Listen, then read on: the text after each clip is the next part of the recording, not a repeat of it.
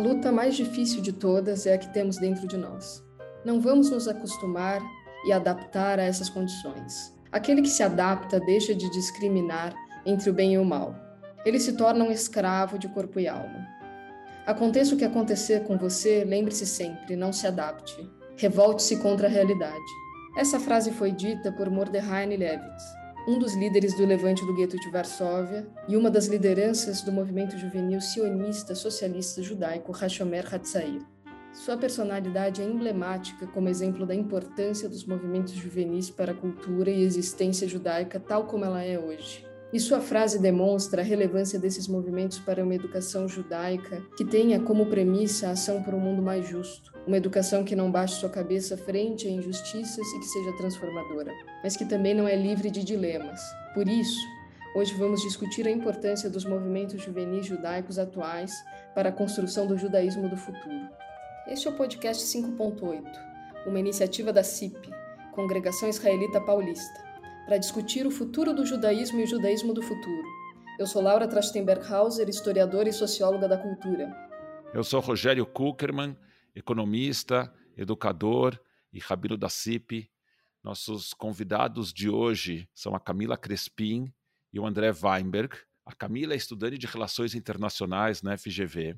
No momento, ela está realizando um programa do Massá em Israel, ela participou de movimentos juvenis desde a infância e terminou a sua trajetória a sua trajetória nos movimentos juvenis, sendo Masquirá, a secretária-geral, a líder do Conselho Juvenil Judaico-Sionista do Estado de São Paulo. O André Greenberg Weinberg nasceu em São Paulo, vive em Israel desde 1995. Ele é formado em História, Arqueologia e Geografia pela Universidade Bar-Ilan, educador e guia de turismo em Israel e na Europa Judaica. Ele é criador do projeto Adamá, de turismo educacional em Israel. Atuou como diretor de programa de capacitação para liderança jovens da Agência Judaica entre 2000 e 2005 e pela Agência Judaica atuou como Sheliach e coordenador de juventude da CIP entre 2011 e 2016. Queridos André, querida Camila, a gente pega vocês dois em Israel num momento de conflito, num momento difícil para Israel, então a gente quer começar perguntando de verdade como vocês estão.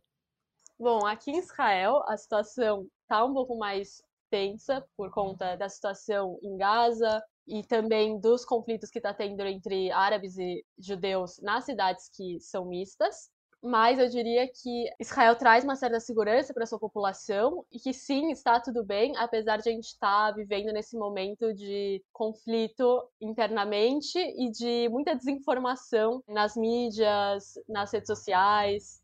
Mas apesar disso, tá tudo certo por aqui. Eu acho que eu tô em outra fase da vida, né? Com dois filhos, Podemos dizer nós estamos em Modin, que é um lugar tranquilo em comparação com o que está acontecendo no sul do país, principalmente nas regiões no entorno de Gaza, mas é sem dúvida uma época de muita sensibilidade. Minha preocupação é com a minha segurança e da minha família, que realmente nós estamos seguros onde nós estamos, nós estamos protegidos, mas a preocupação grande é, claro, com a população que vive no entorno de Gaza. Claro que a nossa preocupação é sempre também com a população que vive nos lugares mais atingidos e, infelizmente, desta vez também a tristeza e a preocupação é sobre os conflitos internos que aconteceram em Israel entre cidadãos árabes israelenses e cidadãos judeus israelenses, né, principalmente radicais extremistas dos dois lados, né, que se confrontaram nas ruas. E isso acho que foi um dos pontos mais tristes. Mas a gente espera que talvez de ter chegado nesse momento tão duro, tão difícil, a gente recomece, né, é, um caminho né, de diálogo e de reconstrução todas as partes. Talvez eu seja otimista demais, mas espero que o meu otimismo ainda vença. Como dizem em Yiddish, André, que essas palavras saiam da tua boca e cheguem nos ouvidos de Deus. Queria perguntar para vocês, qual é o papel dos movimentos juvenis na educação judaica, na opinião de vocês? Considerando que esses movimentos começam a educar normalmente a partir dos sete anos de idade, às vezes até antes, e que as brincadeiras são um dos maiores atrativos, as peolot, né, se eu não me engano. Como lidar com uma educação que a gente quer que seja ideológica, tem esse viés, mas sem cair numa espécie de doutrinação? Qual a opinião de vocês? Eu acredito que o papel principal do, do movimento juvenil é colocar o jovem na frente dos desafios que a sociedade tem. Não deixar o jovem se alienar com aquilo que está acontecendo ao redor dele. No caso, eu falo de temas é, da sociedade geral, mas especificamente também como Tnuot, como movimento juvenil judaico-sionistas, também temas que estão, né, que são desafios é, na realidade da comunidade judaica. Então, eu acredito que esse é, é, é o primeiro papel, né, que eu acredito que os movimentos juvenis tenham. Acho que tem um encontro muito autêntico no movimento juvenil. Ele é muito próximo entre os jovens, entre o educando e o educador também. Acho que é uma coisa única que acontece no, no movimento juvenil. Você perguntou da questão da doutrinação, né? Eu acredito que é, a doutrinação né, na educação é um tema sempre sensível. É aqueles que colocam que muito, né, o, o educador que ama o seu educando, então ele traz aquilo que ele acredita, né? Quanto isso é doutrinar, né? Você trazer aquilo que você acredita.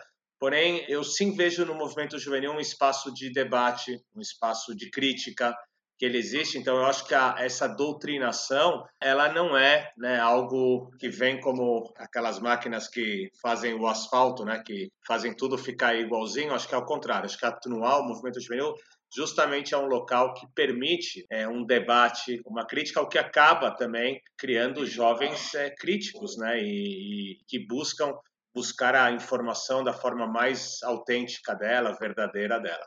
Eu acho que esse é um grande papel, do, na minha opinião, do movimento juvenil. E a doutrinação, ela, ela, claro que ela existe como em qualquer processo educativo, porém, sem dúvida nenhuma, acho que no movimento juvenil ela é amaciada por esse espaço de debate e crítica.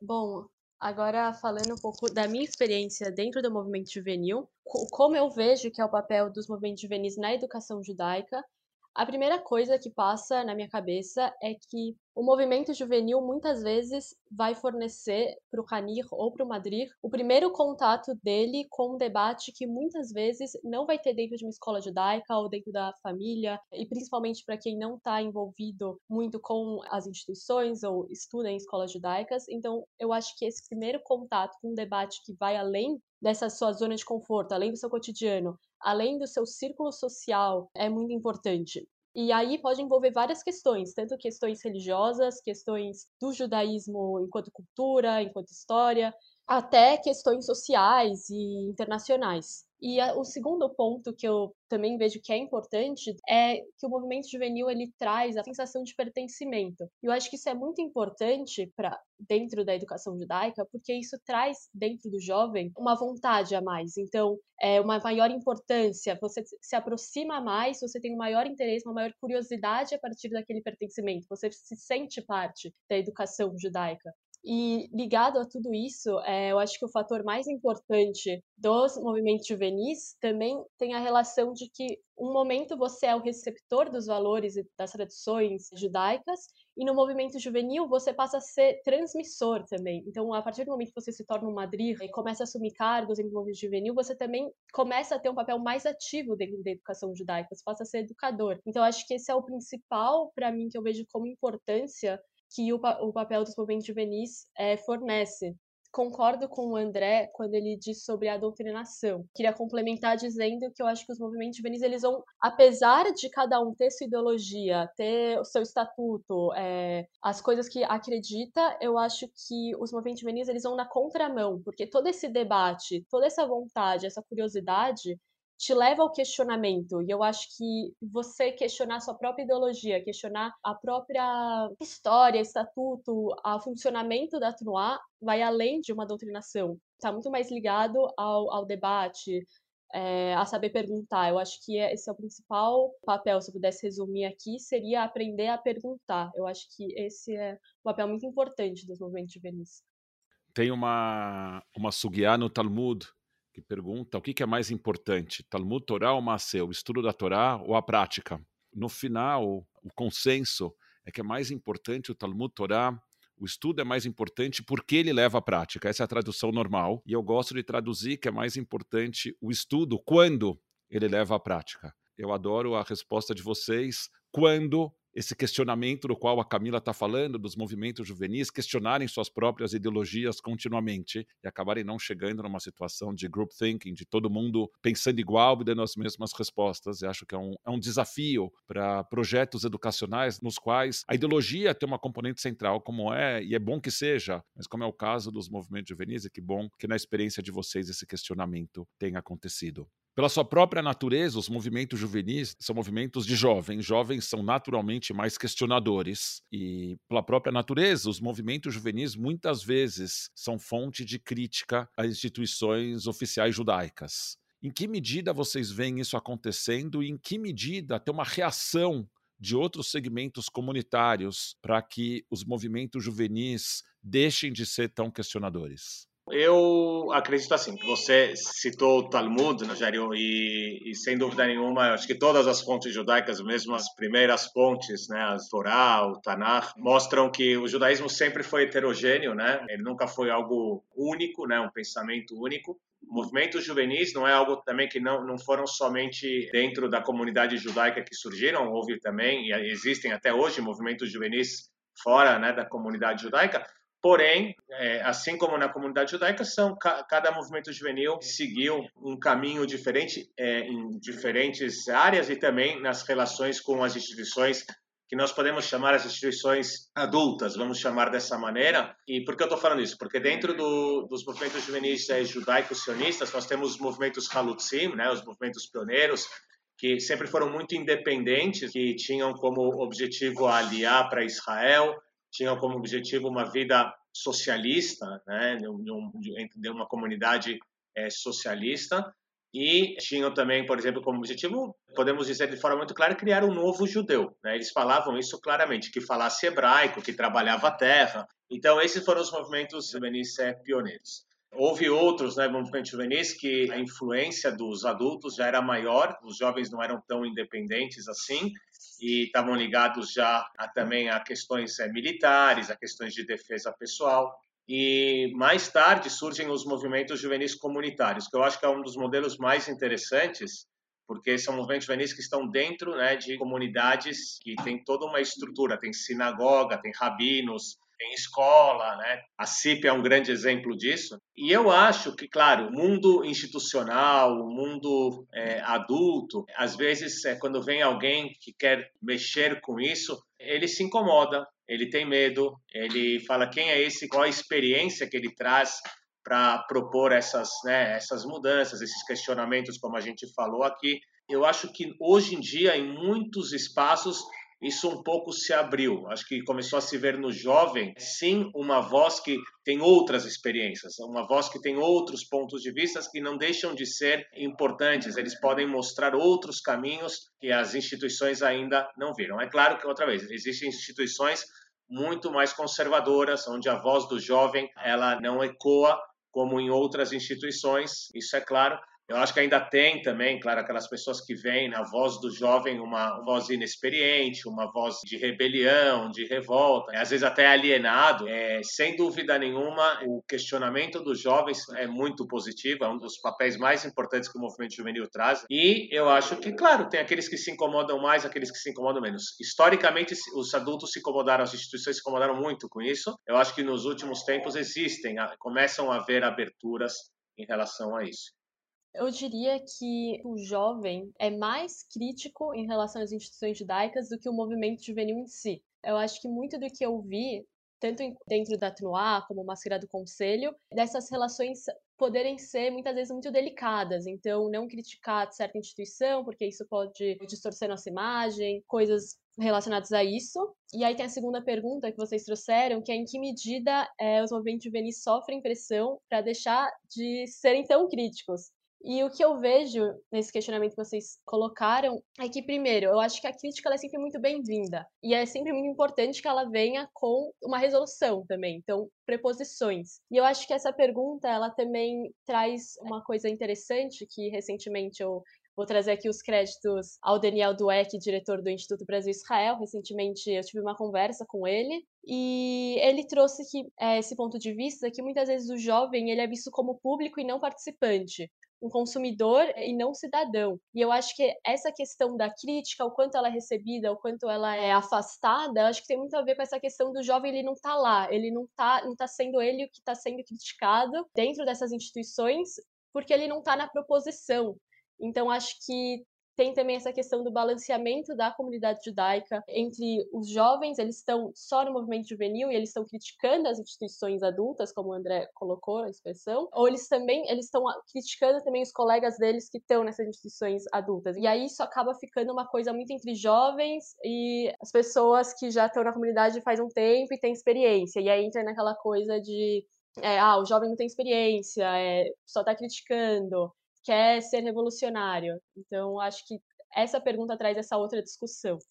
Tem uma frase do Paulo Freire, grande educador brasileiro, que eu gosto muito. Ele fala que educação não transforma o mundo, educação muda as pessoas, pessoas transformam o mundo. E eu vejo na educação dos movimentos juvenis muito dessa frase, por ter ser uma educação da ação, uma educação que visa transformar o mundo, uma educação que é transformadora, tanto de particularidades quanto de desafios, né? Como o André falou, é uma educação que bota o jovem no fronte, que não é alienadora. E vocês falaram vários verbos aqui importantes: educar, criticar, transmitir conhecimento, saber perguntar.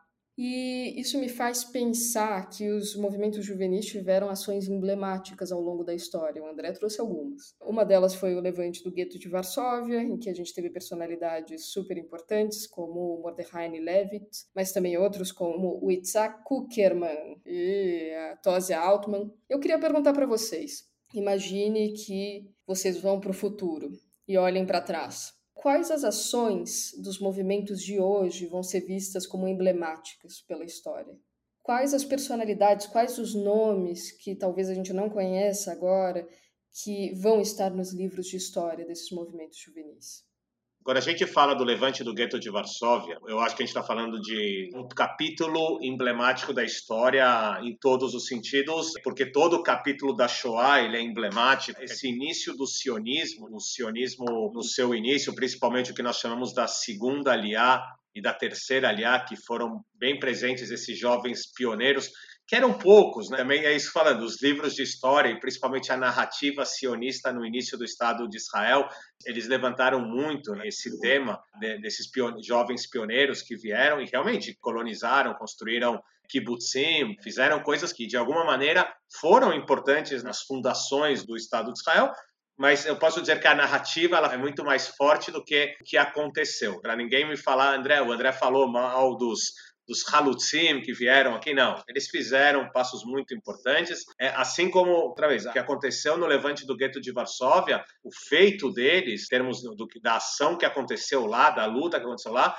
é o símbolo que eles deixaram para todos nós. Isso eles também sabiam. A verdade é que eles sabiam que eles não iam vencer o exército nazista e sim eles estavam deixando, né, um símbolo. Aliás, eu acho que é importante lembrar no, na questão do gueto de Varsóvia é que enquanto os adultos mandavam no gueto de Varsóvia, os jovens não conseguiram fazer nada. Quando os adultos já tinham praticamente desaparecido, ou né, grande parte do gueto desaparecido, assassinado, ou em Treblinka, ou morrido, aí sim os jovens tomaram né, essa iniciativa quando já entendiam também que não tinha outro caminho. Sem dúvida nenhuma, são momentos muito emblemáticos da história judia hoje em dia que a gente lembra da participação dos movimentos juvenis e dos jovens. Se eu tivesse que falar de algo emblemático dos movimentos juvenis, eu acho assim. Primeira coisa, eu sim acho que os movimentos, falando do Brasil especificamente, muitos movimentos juvenis e jovens, como você, Laura, trouxe isso, né? A educação transforma o homem, o homem transforma né, o mundo, segundo né, Paulo Freire. Tem o, o capítulo da ditadura no Brasil e a luta pela democracia no Brasil, e muitos jovens de movimentos juvenis participaram dessa luta. Participaram, se não da luta armada, sim, né, da luta de ideias, buscaram fazer o Brasil voltar a ser um país democrático. E eu acho que no Brasil mesmo a gente tem muitos jovens que foram de movimentos juvenis nos anos 80, anos 90, e hoje em dia são ativistas sociais, que estão muito ligados a desafios no Brasil trazer um nome, alguma coisa assim, eu acho que eu seria injusto com outros, eu não estou lembrando assim em si, mas eu acho que a gente não pode esquecer que sim, eu conheço provavelmente pessoas da minha geração que é, atuaram em todas essas áreas. E isso eu acho que é uma questão. Outra questão, por exemplo, em Israel tem um movimento juvenil chamado Knafaim Shel Krembo. O Rogério vai explicar para vocês o que é Krembo. Knafaim são asas. O que é Krembo, Rogério? Você quer explicar o que é Krembo? Crembo tem um debate grande na comunidade judaica se Crembo em português fala dantop ou fala em abenta. Eu sou da opinião de que Crembo fala dantop, mas tem quem vai discordar de mim e vai falar que chama em abenta. Então, eu não, eu não sei se a gente está fazendo aqui uma propaganda para Copenhague, que é o Iaventa, e o Dantop eu não sei quem fabrica, mas o que eu queria dizer é que com certeza não chega nem aos pés do Iaventa, está bem próximo do Dantop, sem dúvida nenhuma a qualidade. Mas o que importa é que uma mulher, uma menina, que o nome que é Adi Altschuler, ela participou de movimento juvenil, mas ela entendeu que precisava, o movimento juvenil precisava atingir outros horizontes, e ela criou um movimento juvenil chamado Knafaim Shel Krembo, que é essa alusão né, de dar asas para um dantop. Então, imagina um dantop, é o símbolo do movimento, é um dantop com asas, uma coisa doce. E é um movimento juvenil, eu realmente me emociono quando eu conto sobre ele, que é um movimento juvenil criado no, nos anos 90, que ele faz algo espetacular. Pega crianças da periferia de Israel Existe pobreza em Israel, para quem não sabe, existe pobreza na periferia de Israel, não, no centro também, mas na periferia principalmente. Mas crianças que têm uma autoestima muito baixa, que não têm oportunidade de realizar cursos extracurriculares, e traz essas crianças, mas faz algo muito mais forte ainda. Essas crianças se juntam, se unem com crianças com déficit intelectual, deficiências físicas, e participam de uma tarde toda de atividades conjuntas, onde essas crianças da periferia passam a ser os tutores ou os madrihim dessas crianças com déficit intelectual, com deficiências. E é um processo de construção social fantástico, de alegria, de jogos, de brincadeiras, num processo muito simples até, mas muito corajoso. E eu acho que a Adi Altshuler é um nome que já é lembrado em Israel, e eu acho que é uma coisa fantástica que ela fez. Mas só para terminar minha resposta, eu quero dizer que, na minha opinião, os movimentos juvenis ainda podem ser lembrados, eu acho que eles vão ser lembrados, talvez ainda falta uma, uma certa revolução, mas no mundo de mídias sociais, e eu sei que esse ano eles sofreram muito, as TNOT sofreram muito, muitos desafios, como manter a TNUA com o corona, mas eu, eu sempre digo que o movimento juvenil, ele é o lugar do abraço. O movimento juvenil é uma resposta a esse mundo de amigos na mídia social, amigos virtuais. É um lugar de encontro, é um lugar de fisicamente de se encontrar. E eu acho que os movimentos juvenis vão ser lembrados em todo esse período que o mundo foi para o individualismo, para lugares cada um na sua casa, no seu computador, no seu smartphone, um lugar que possibilita que os jovens continuem conversando tete a tete um com o outro, se abraçando, como eu falei antes.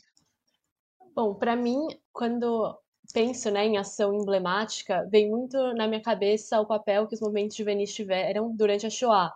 Então, na resistência cultural, resistência espiritual, armada, é, o levante dos guetos, isso foi um destaque enorme que Mordecai Levitt e outros líderes receberam, e os próprios movimentos juvenis, também, como o André falou, na formação do Estado de Israel. E acho que é importante, nesse momento, ter em mente o contexto, né, que a gente está agora em 2021. E o que eu penso é que eu não diria nomes de pessoas que daqui para frente a gente vai lembrar como a gente lembra de nomes de pessoas que participaram dos levantes durante a Segunda Guerra, porque eu acho que o movimento juvenil ele traz essa construção conjunta. Então acho que o movimento juvenil, com seu grupo, está construindo conjuntamente uma sociedade melhor, uma sociedade menos desigual, está debatendo questões sociais, está debatendo o judaísmo. E eu acho que isso também tem a ver com a frase que é educação no mundo mundo. Ela muda as pessoas. Então acho que as pessoas que passaram pelos movimentos juvenis estão fazendo ações emblemáticas. E essa ação emblemática não necessariamente vai ser uma grande revolta, uma grande manifestação política,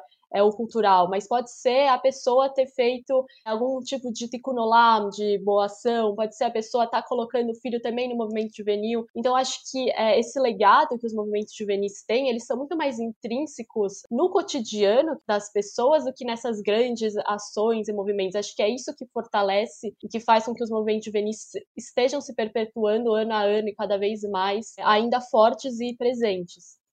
Não preciso contar para vocês que a gente está vivendo tempos difíceis no Brasil, no Brasil em geral e na comunidade judaica em particular. O André estava falando das redes sociais, e as redes sociais têm funcionado como caixas de ressonância e amplificado intolerâncias com qualquer um que tenha posições políticas ou religiosas diferentes da pessoa que está falando, e essas intolerâncias têm crescido. De que forma os movimentos juvenis reproduzem essas mazelas da comunidade? Em que medida eles ajudam a corrigir esses problemas?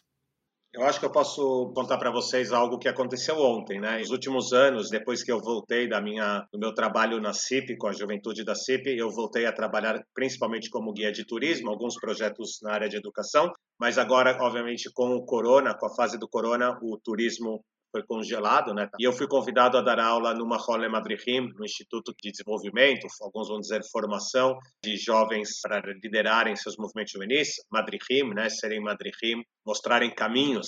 E eu começo as minhas aulas justamente perguntando para os jovens quais são os desafios atuais deles. E uma das jovens na aula respondeu algo que eu acho que, para mim, ela me pôs isso adiante de mim. Ela falou justamente sobre isso. Ela falou sobre é, esse mundo de polarização, mas principalmente polarização superficial que a gente está vivendo, né? Ela até usou a expressão de analfabetismo funcional. Eu não sabia o que, que é, eles me explicaram o que, que era o, o analfabetismo funcional, mas justamente ela falou muito sobre essa questão das pessoas não elas se informarem sem se informar, que foi foi colocado aqui, sem se aprofundar.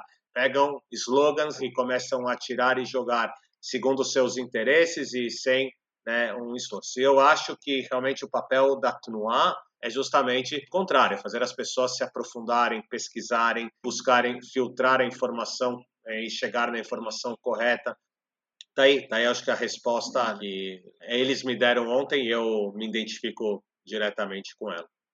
No meu ponto de vista, muitas dessas mazelas que os movimentos juvenis estão reproduzindo, que são mazelas da comunidade, são primeiramente mazelas sociais. Então, não tem como a gente não estar é, dentro dessas mazelas também, enquanto jovem, enquanto cidadãos do Brasil, e, e essa questão dos extremismos, a polarização, da intolerância, não tem como negar que os movimentos juvenis estão fazendo parte disso, eles são também afetados, tão quanto é, os adultos e as instituições comunitárias são. E concordo completamente com o que o André falou da experiência que ele teve no, no Mahon Le Madrihim, que o papel do movimento juvenil, que eu até vi recentemente em relação ao que está acontecendo aqui em Israel, com todo esse conflito todo que está ganhando muita força agora nas redes sociais, as pessoas estão postando muita coisa, de debater, de trazer para o estudo. Então, conversar, sentar, vamos, quais são suas dúvidas, quais são seus questionamentos, como é que a gente pode resolver isso, como a gente pode ir mais a fundo e tentar encontrar uma informação que seja mais segura, de boas referências. Então, acho que a Tnuá, ela tenta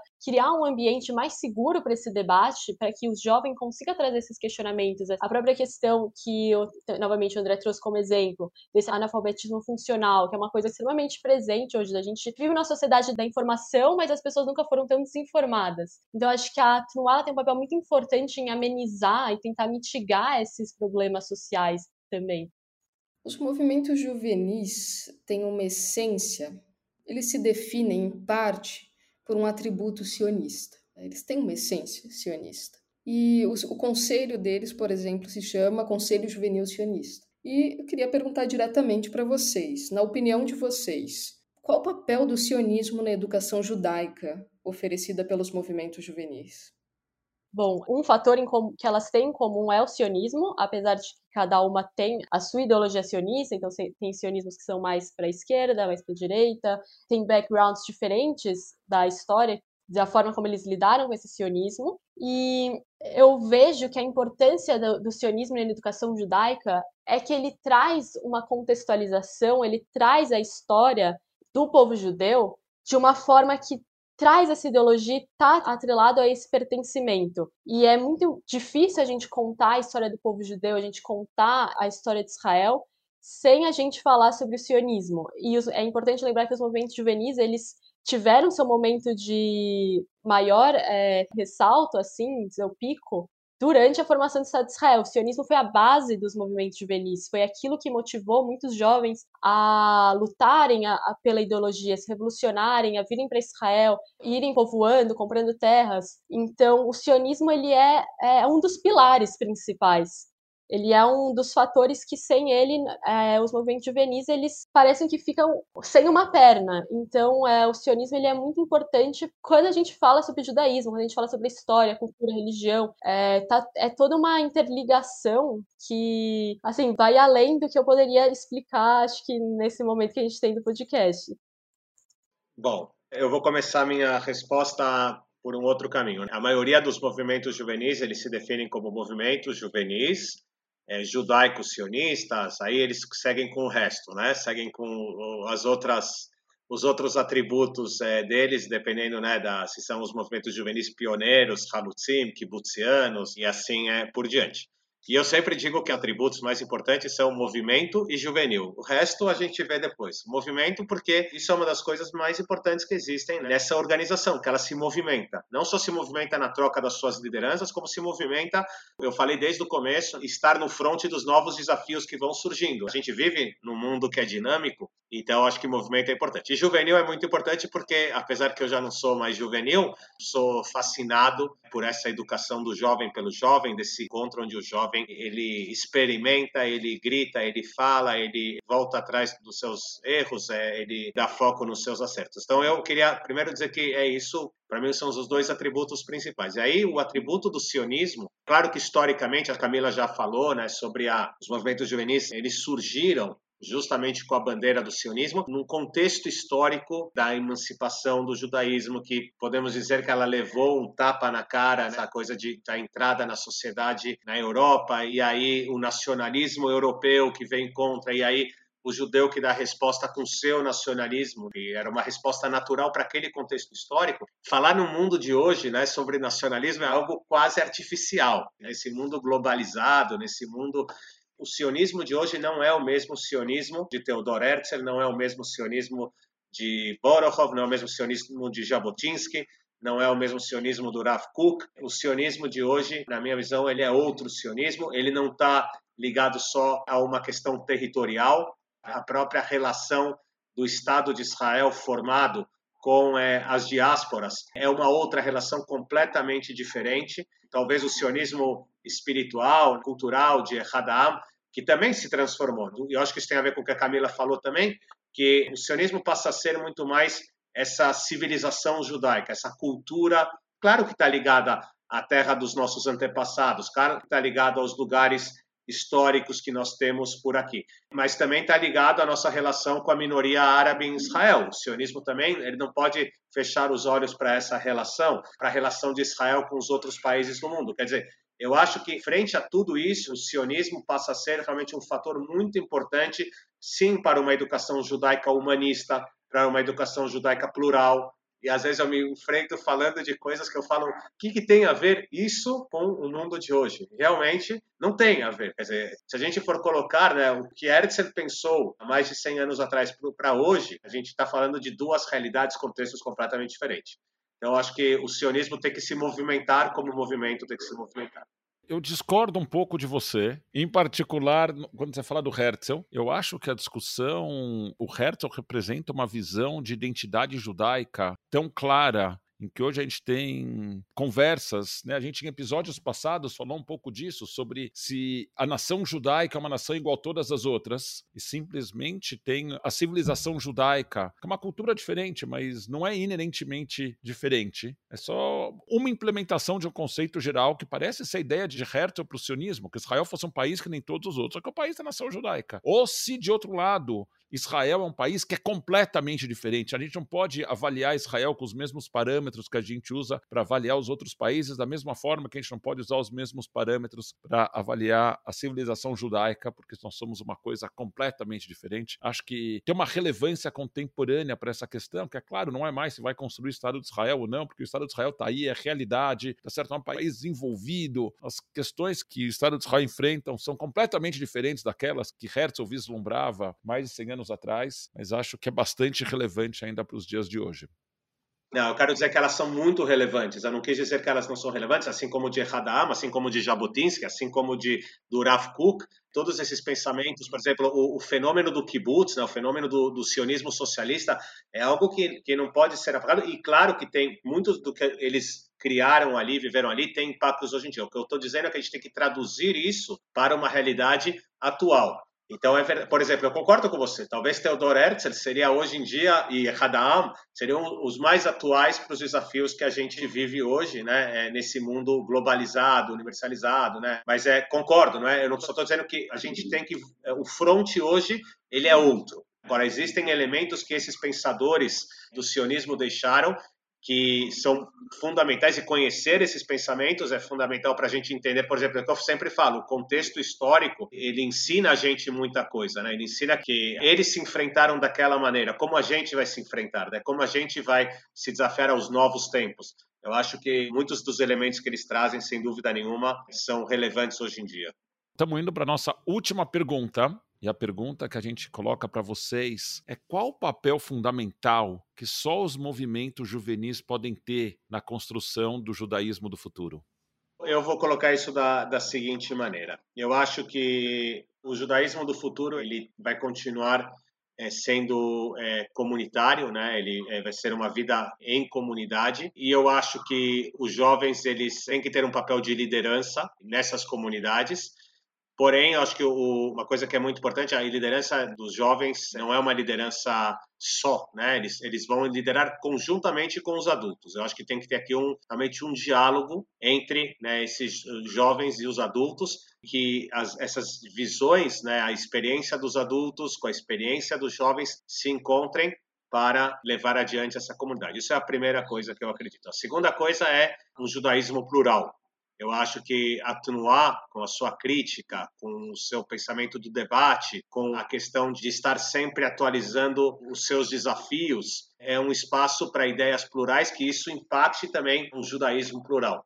Né? Não existe um caminho único para ser judeu e eu acho que a Tnuá ela abre esse espaço também para isso. E é um judaísmo que está o tempo todo conectado, o tempo todo vivendo conjuntamente com a sociedade geral, com a comunidade não judia, com os lugares onde vivem, com os desafios do nosso mundo eu acho que a Tunuá também ela impacta para que exista né, realmente um judaísmo que, como eu diria, é um judaísmo para a vida, um judaísmo que influencie, impacte não só dentro da comunidade judaica, mas também a sociedade em geral. O que eu vejo do papel dos movimentos juvenis pensando no judaísmo do futuro é principalmente uma coisa que a gente já falou aqui em outras perguntas, que é a questão do estar em movimento. Então, tá sempre se renovando, buscando se reinventar, transformar. Eu acho que isso é uma coisa muito importante para o momento que a gente está vivendo hoje, de pandemia, de transformação ambiental, social, política todo esse contexto que a gente está vivendo hoje demanda essa movimentação ainda mais forte dos movimentos juvenis. Então, acho que pensando no papel que as Sunuot vão ter para construir um judaísmo do futuro, essa liderança para a transformação, para repensar, para discutir o papel que a gente está tendo hoje, quais as transformações que a gente está tendo hoje, como a gente pode melhorar isso daqui para frente, como a gente pode, qual o nosso papel com as transformações que o mundo está passando hoje. Então acho que é pensar também o judaísmo não de uma forma isolada, mas conjuntamente com esses problemas e essas questões que estão sendo debatidas hoje em dia, desde questões ambientais, sociais, políticas, eu acho que é pensar nessa forma plural, como o André estava falando, desse pluralismo. Acho que é muito importante estar em movimento. Acho que é importante continuar. Acho que o judaísmo do futuro ele acontece, está acontecendo agora, está acontecendo amanhã. Ele já está sendo efetuado. Acho que o fato de eu estar aqui também está contribuindo para o judaísmo do futuro. A gente está tendo esse debate faz parte desse judaísmo do futuro que a gente está discutindo. Então, acho que é dar sequência ao trabalho que está fazendo. Vamos agora então para a nossa dica cultural, o grande momento do nosso podcast, em que nós e nossos convidados indicam alguma dica que tenha a ver com esse tema. Seja um livro, pode ser um filme, pode ser uma palestra no YouTube, pode ser o que vocês quiserem. Eu vou começar hoje para mudar um pouco, vou dar uma dica de uma música, que não é uma música propriamente de movimentos juvenis, é uma música dita de movimentos sociais da França, mas me vem muito à cabeça quando eu penso em movimentos juvenis. Se chama On lâche rien. Eu vou anotar direitinho o nome para vocês, mas o que quer dizer é a gente não abre mão. E a música quer dizer a gente não abre mão de direitos nem de justiça. Isso simboliza muito do que os movimentos juvenis judaicos trazem para mim. E vou dar uma dica que eu já dei aqui num dos primeiros episódios, mas que eu acho que é um livro belíssimo e que tem a ver com o nosso tema, se chama Uma Noite Markovitch, da Yelet Gundar Goshen, que é um livro lindíssimo, que vale muito a pena e que é, é de uma literatura maravilhosa que fala um pouquinho como pano de fundo dessa história dos movimentos juvenis sionistas chegando em Israel. Bom, a minha dica, além de recomendar que você vá no movimento juvenil, eu trouxe um livro que não tem uma ligação direta com os movimentos juvenis ou com o judaísmo, mas acho que tem muito a ver com o que a gente está discutindo, que é do Ailton Krenak, que se chama A Vida Não É Útil. O Ailton Krenak, ele é um líder indígena, jornalista, filósofo, escritor, está muito em debate hoje em dia no Brasil e também internacionalmente. Ele, desde a década de 70, é, luta pelos direitos indígenas, ele é original do Vale do Rio Doce, e ele traz nesse livro a questão da pandemia de 2020, que começou em 2020, coloca como o planeta vem sofrendo com essa presença humana, dessa produção em massa, desse mundo completamente voltado para o capitalismo. Não quero entrar em questões muito políticas aqui, mas acho que é um livro interessante que traz esse debate e fala dessa transformação, porque a gente vê muito presente pessoas dizendo: "Ah, quando que as coisas vão voltar ao normal? Quando que eu vou poder voltar a colocar meus planos que eu tinha feito em dia?" Que ele coloca, né, no livro que na verdade, o importante é que a gente não volte ao normal, que a gente repense o caminho que a gente está seguindo. E tem dois conceitos que eu gosto muito que o Ailton traz, que o primeiro é de humanidade, que é de repensar a humanidade, o conceito de humanidade que a gente usa como se só agregasse os seres humanos, quando na verdade tem que agregar a toda a Terra, todos os seres vivos, todo o organismo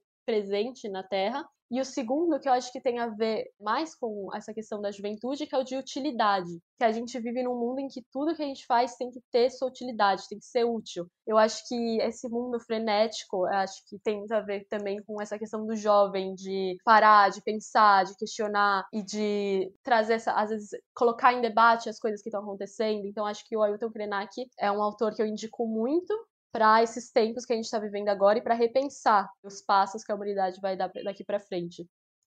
Vamos lá. A primeira dica é uma dica que tem a ver com a minha história no movimento juvenil. Não é novo, acho que muitos já conhecem. É um livro que eu li na Truá durante uma marrané, que é Fernão Capelo Gaivota, que eu acho que é um livro que realmente traz é, justamente é, algo que é muito forte dentro do movimento juvenil, que é sair do comum, né? Que é sair é, sair daquilo que a sociedade coloca para a gente que é o correto, que é o certo, e como se não tivessem outras possibilidades e outros caminhos. E eu acho que isso é uma das coisas mais fortes dentro do movimento juvenil, que nos faz poder de enfrentar novos desafios. A segunda coisa é, uma, é, é, um livro famoso que muitos conhecem, mas eu estou falando só de uma parte dela porque eu estou falando do Tanakh.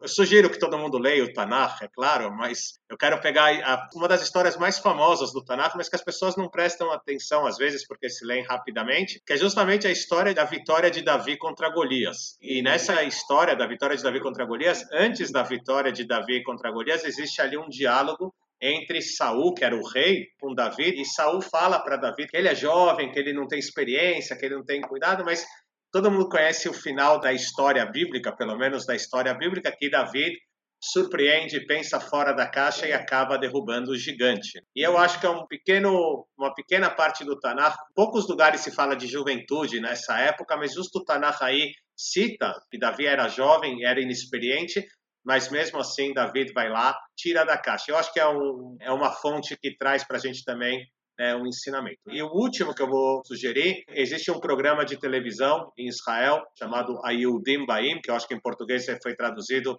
Os Judeus Estão Vindo, ou Estão Chegando que o pessoal do Conexão Israel colocou legendas em vários episódios desse programa.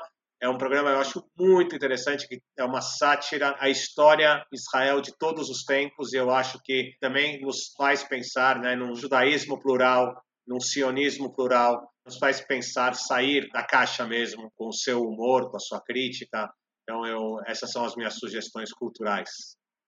Eu também tenho três sugestões. A primeira faz referência ao que o André estava dizendo do Herzl e do Ahadaam. E é um livro do Yossi Beilin que chama Ahadaam Pinat Herzl. Bikur Roser Beretz Israel, um debate que o Yossi Beilin traz sobre as visões de sionismo, de Hadaam e de Herzl. Então não tem exatamente a ver com o movimento juvenil, mas tem a ver com a conversa que a gente teve aqui. Eu quero indicar dois podcasts, dois episódios de podcast que falam de movimento juvenis. Uma dos nossos colegas do IB tem o podcast Eu Com Isso, e o episódio número 11 foi uma conversa com o Henry, que foi assessor de juventude da FISESP, sobre movimentos juvenis judaicos. E o outro é um podcast israelense chamado Tel Aviv Review. Tem um episódio sobre movimentos juvenis nos Estados Unidos dos anos 60 e como eles ajudaram a transformar e redefinir o judaísmo norte-americano naquela época. Então estão aqui essas dicas. A gente vai ficando por aqui. Quero agradecer imensamente a Camila e o André pela conversa, a Laura pela parceria na condução do podcast, a Missa pela edição do episódio e todos os profissionais e voluntários da congregação israelita paulista. A gente vai continuar explorando qual é o futuro do judaísmo construindo juntos o judaísmo do futuro. A gente se encontra daqui a duas semanas nesse mesmo canal. Se você ainda não assinou esse podcast, aproveita para assinar na plataforma que você usa para escutar. Não custa nada e assim você fica informado quando a gente publica novos episódios. Beijos e continuem se cuidando.